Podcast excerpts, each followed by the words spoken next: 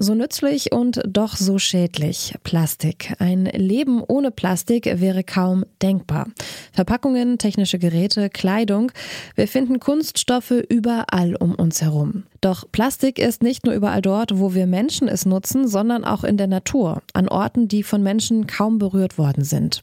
Sogar bei den Gletschern der Arktis wurde Mikroplastik gefunden, also winzige Plastikpartikel. Aber wie können die eigentlich so weit reisen? Darum geht es diese Woche im Forschungsquartett. Ihr hört den Wissenschaftspodcast von Detektor FM. Ich bin Sarah Marie Plikat. Schön, dass ihr dabei seid.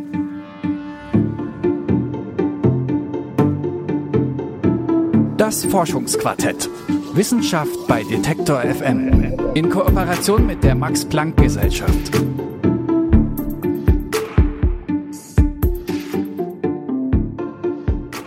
Plastik ist ein Kunststoff. Das heißt, in der Natur hat Plastik eigentlich nichts zu suchen, oder? Naja, ganz so drastisch lässt sich das wahrscheinlich nicht sagen. Schließlich ist auch in Windrädern, die wichtig für die Energiewende sind, eine Menge Kunststoff verbaut.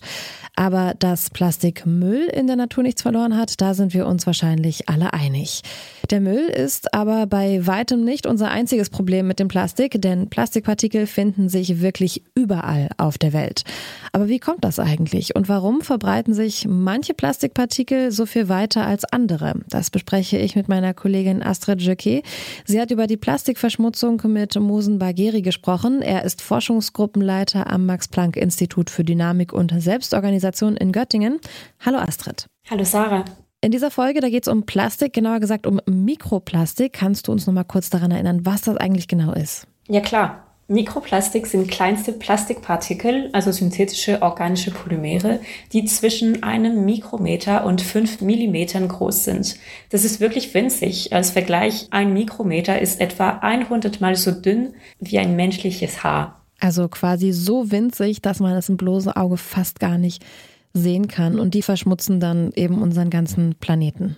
Genau, die findet man, wie du schon gesagt hast, bis hin zu Gletschern, wo eigentlich niemand wohnt. Und wie kommt das genau? Die einzig logische Erklärung, wie Mikroplastik sich so weit verbreiten kann, ist über die Luft oder wissenschaftlich korrekt ausgedrückt über den atmosphärischen Transport. Dass winzige Plastikpartikel über die Atmosphäre transportiert werden, ist der Wissenschaft bekannt und dass das von der Form der Plastikpartikel abhängig ist. Was die WissenschaftlerInnen herausfinden wollten, weswegen sich manche Partikel so viel schneller bewegen und verbreiten als andere. Die Antworten auf diese Fragen haben Forschende der Universität Wien und des Max-Planck-Instituts für Dynamik und Selbstorganisation in Göttingen in einer neuen Studie herausgefunden. Dass Mikroplastikpartikel jetzt verschiedene Formen haben können, darüber habe ich persönlich vorher noch nie so nachgedacht. Ja, ich auch nicht. Äh, aber Mosen Bagheri vom Max-Planck-Institut für Dynamik und Selbstorganisation hat mir das erklärt. Kugelförmige Partikel setzen sich relativ schnell in der Atmosphäre ab und werden deshalb nicht so weit transportiert. Andere Formen bleiben aber viel länger in der Atmosphäre und legen deshalb auch viel weitere Wege zurück. Mikroplastikphasen zum Beispiel. Wie groß dieser Unterschied zwischen den verschiedenen Formen ist, das hat nun eben das Forschungsteam von der Max-Planck-Gesellschaft und der Universität Wien gezeigt. Dazu der Teamleiter Mohsen Bagheri. Assume you have a spherical particle, like a ball. You have a ball of microplastic. Take it, the same ball, the same mass, and then let's shape it into a fiber. So the mass is fixed, but we just rolled it as if you are making noodles out of the same ball. So that noodle when we made, you know, the, the, the most extreme shape that we made had four times less settling velocity compared to the sphere. That means that these particles can go much longer in the, in the atmosphere than the spherical ones. Krass, dass manche Plastikpartikel sich viermal langsamer in der Atmosphäre absetzen als Mikroplastikkugeln, das ist schon ein echt großer Unterschied. Aber wie haben Sie die Studie überhaupt geführt? Also solche Mini-Partikel zu beobachten, wir haben gerade gesagt, die sind noch mal winzig kleiner als ein Haar. Das muss ja wahnsinnig schwierig sein. Ja, das stimmt. Die WissenschaftlerInnen haben sehr viel Forschungsarbeit geleistet, um ein passendes atmosphärisches Transportmodell zu entwickeln. Das Ziel war, einzelne Mikroplastikpartikel in der Luft zu verfolgen und das ist ihnen am Ende auch gelungen. Das ist wirklich der Mehrwert der Studie. Das gab es bisher noch nicht. Und ähm, Mohsen Bagheri hat mir erklärt, dass WissenschaftlerInnen vorher immer Modelle genutzt haben, die für kugelförmige Partikel gedacht worden waren. Das hat aber zu größeren Fehlerspannen bei Messungen geführt. Sie brauchten also ein neues Modell und das zu entwickeln war ziemlich herausfordernd. These particles are very small and you have two problems here. First, since they are small, you cannot in the lab have a particle that you have controlled its shape so that you could do repeatable experiments easily. So unless you have a 3D printer that can print with such a high resolution, as I said, smaller than 5 millimeter, the largest dimension, and you know in terms of thickness, they are at, at the size of a micrometer. So to have something repeatable to do experiments in the lab, first of all, is not so easy. Die erste Herausforderung war, Mikroplastikpartikel herzustellen und ihre Größe und Form kontrollieren zu können. Das war für das Forschungsteam dank eines 3D-Druckers mit hoher Auflösung möglich. Dann kam aber die zweite Herausforderung, nämlich herauszufinden, wie man die Absetzgeschwindigkeit eines so kleinen Teilchens überhaupt messen kann. The other problem is that how would you even measure the settling velocity of such a small particle? How would you pick it up put it in the setup and let it fall and then you need to be able to see it in the cameras and in order to record them for a long time in order to get the velocity.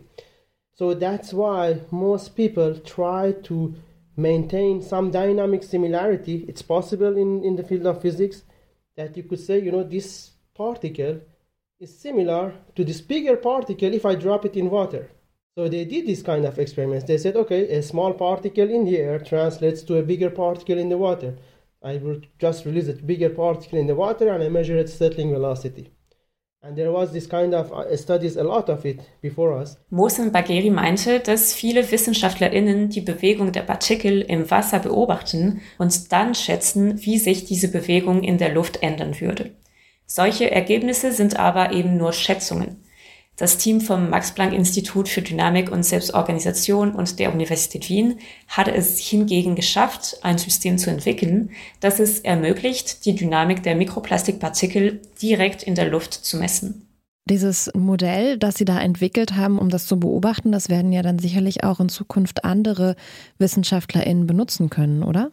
Ja, das ist das große Interesse dieser Studie, denn das Modell kann für alle möglichen feste Partikel benutzt werden, die in der Atmosphäre sind und nicht kugelförmig sind.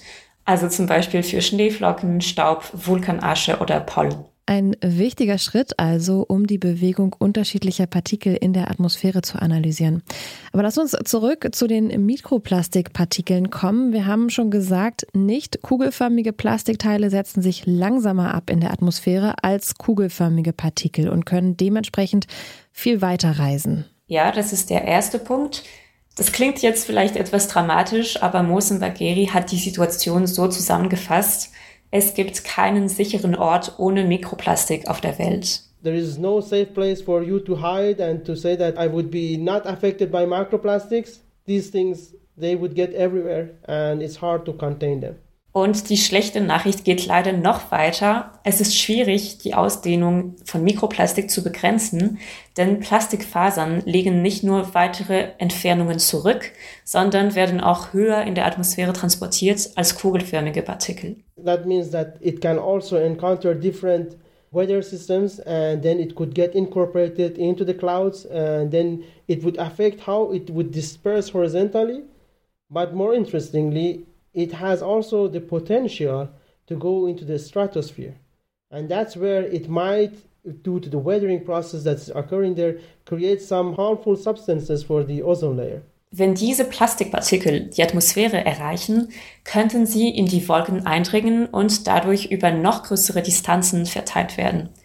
Das Forschungsteam schließt auch nicht aus, dass Plastikfasern es sogar bis in die Stratosphäre schaffen könnten, was schwerwiegende Konsequenzen für die Ozonschicht haben könnte. Diese Hypothese wurde aber noch nicht tiefer erforscht, weil es derzeit noch sehr ungewiss ist, welche Menge an Mikroplastik wirklich in der Atmosphäre ist. Das sind ganz schön trübe Aussichten, die du da gerade beschreibst. Die Plastikverschmutzung, die wirkt sich auf die Umwelt aus und gleichzeitig auch auf unsere Gesundheit. Wissenschaftliche Untersuchungen, die haben ergeben, dass wir Menschen auch Mikroplastik zu uns nehmen, indem wir zum Beispiel bestimmte Tiere essen, die selbst Mikroplastik eingenommen haben oder zum Beispiel auch Wasser trinken, das Mikroplastik enthält. Was kann man jetzt dagegen tun? Für Mohsen Bagheri ist es schon mal wichtig, die Forschung um Mikroplastik weiterzuführen. Laut ihm braucht es ein Netzwerk von Personen, die Mikroplastik in der Atmosphäre messen. We also need to go out there and really measure it and to see how much it is in the atmosphere in the big cities in the remote regions. People are doing this, but you know there are not so many no so many groups or no, not so many people working on this topic and the instrumentation is still developing. I think we need to now have to have more funding for different researchers that are going into the field or within the cities to systematically try to understand how much of it is out there. Mosenbergeri meint, nur so könnten wir die Folgen dieser Plastikverschmutzung auf die Umwelt besser verstehen. That would help us to understand, okay, how much is the likely impact on the ozone layer? How much is the impact of this policy? How much is different countries are producing once we have a global network? So that's all all in all you know the lack of knowledge is the main thing that now stops us going to the next step to understand the impact on the environment as a whole. Und was kann ich jetzt als Verbraucherin machen, außer jetzt beim Einkaufen oder eben auch privat möglichst viel auf Produkte aus Plastik zu verzichten? Ja, das ist schon mal ein wichtiger erster Schritt, den Mosenbergeri auch erwähnt hat. Your choice in the supermarket when you buy toys, when you go and buy clothing would really impact the microplastic distribution. At the end, it's all individuals who are mostly producing uh, or using microplastics um, or using uh, plastics that creates microplastics. So at the end, it really boils down to individual choices. And, you know, as a whole, probably one person alone won't make a difference. I think a combination of the policies from the policymakers and, you know, making people informed so that a, a, critical mass of people are aware of their choices would probably help and would certainly actually help in the long run in, in reducing the plastic production and microplastic dispersion. Mosenbergeri meint, dass individuelle Konsumentscheidungen im Endeffekt die Verteilung von Mikroplastik auf der ganzen Welt beeinflussen. Allein können individuelle Verhaltensveränderungen vielleicht nur wenig bewegen, aber zusammen mit politischen Richtlinien könnte es wirklich etwas verändern.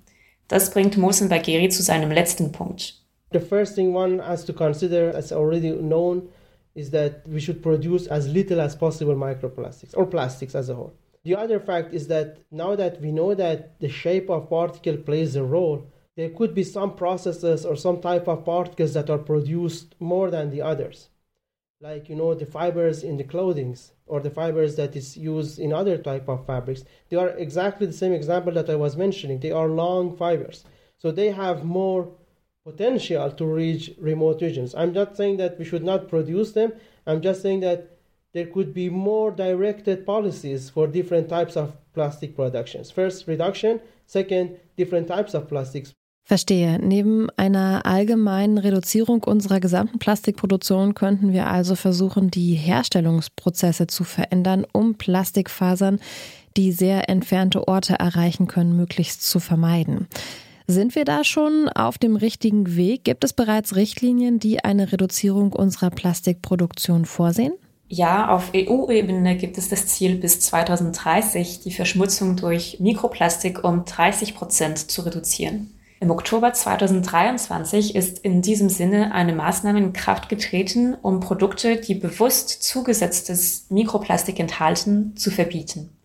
Das betrifft zum Beispiel Kosmetikartikel, die Mikroperlen enthalten, Kunstrasenplätze und losen Glitzer. Die konkrete Umsetzung wird aber noch Jahre dauern, denn die Hersteller dürfen ihre Vorräte noch aufbrauchen. Sie dürfen aber keine neuen Produkte mit diesen Partikeln herstellen. Später wird die Maßnahme dann noch auf weitere Produkte ausgeweitet, vor allem auf Kosmetika und Waschmittel, die Mikroplastik enthalten. Ein Wort ist mir jetzt gerade besonders hängen geblieben, Glitzer. Ich kann mich erinnern, da gab es in der Vergangenheit auch immer wieder so Diskussionen auf verschiedenen Social-Media-Plattformen, wo ist das ganze Glitzer hin? Also manche vermuteten da sogar eine Glitzerverschwörung, eine Zukunft ohne Glitzer. Also nicht so ganz, denn das Verbot gilt für alle synthetischen Polymerpartikel unter 5 mm, die organisch unlöslich und schwer abbaubar sind. Glitzer aus natürlichen, biologisch abbaubaren oder wasserlöslichen anorganischen Materialien dürfen weiterhin auf dem Markt bleiben. Wir dürfen aber nicht vergessen, dass die Alternativen womöglich auch schädliche Folgen für die Umwelt haben können. Ja, gerade bei Glitzer kann ich mir gut vorstellen, wie umweltschädlich Mikroplastik sein kann. Es ist einfach ja auch unmöglich, diese kleinen Partikel überall loszuwerden. Jede Person, die vielleicht mal eine Party zu Hause gefeiert hat und Glitzer verwendet hat, weiß ganz genau, dass man auch Wochen, nachdem man eigentlich schon die ganze Bude geputzt hat, überall in den Ecken vielleicht doch noch Glitzer findet.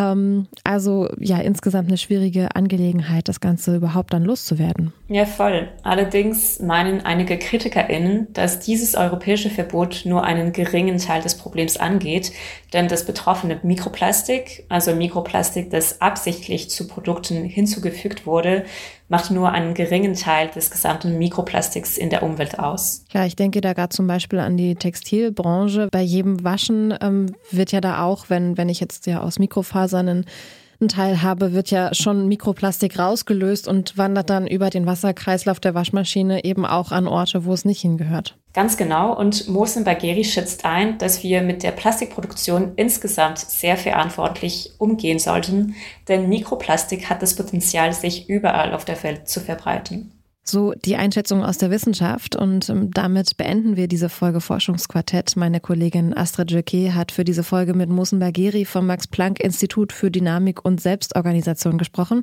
Astrid, vielen Dank für deine Recherche und das Gespräch. Sehr gerne. Und das war's von uns diese Woche. Folgt unserem Podcast gerne auf der Streaming-Plattform eurer Wahl, zum Beispiel bei Spotify oder Apple Music.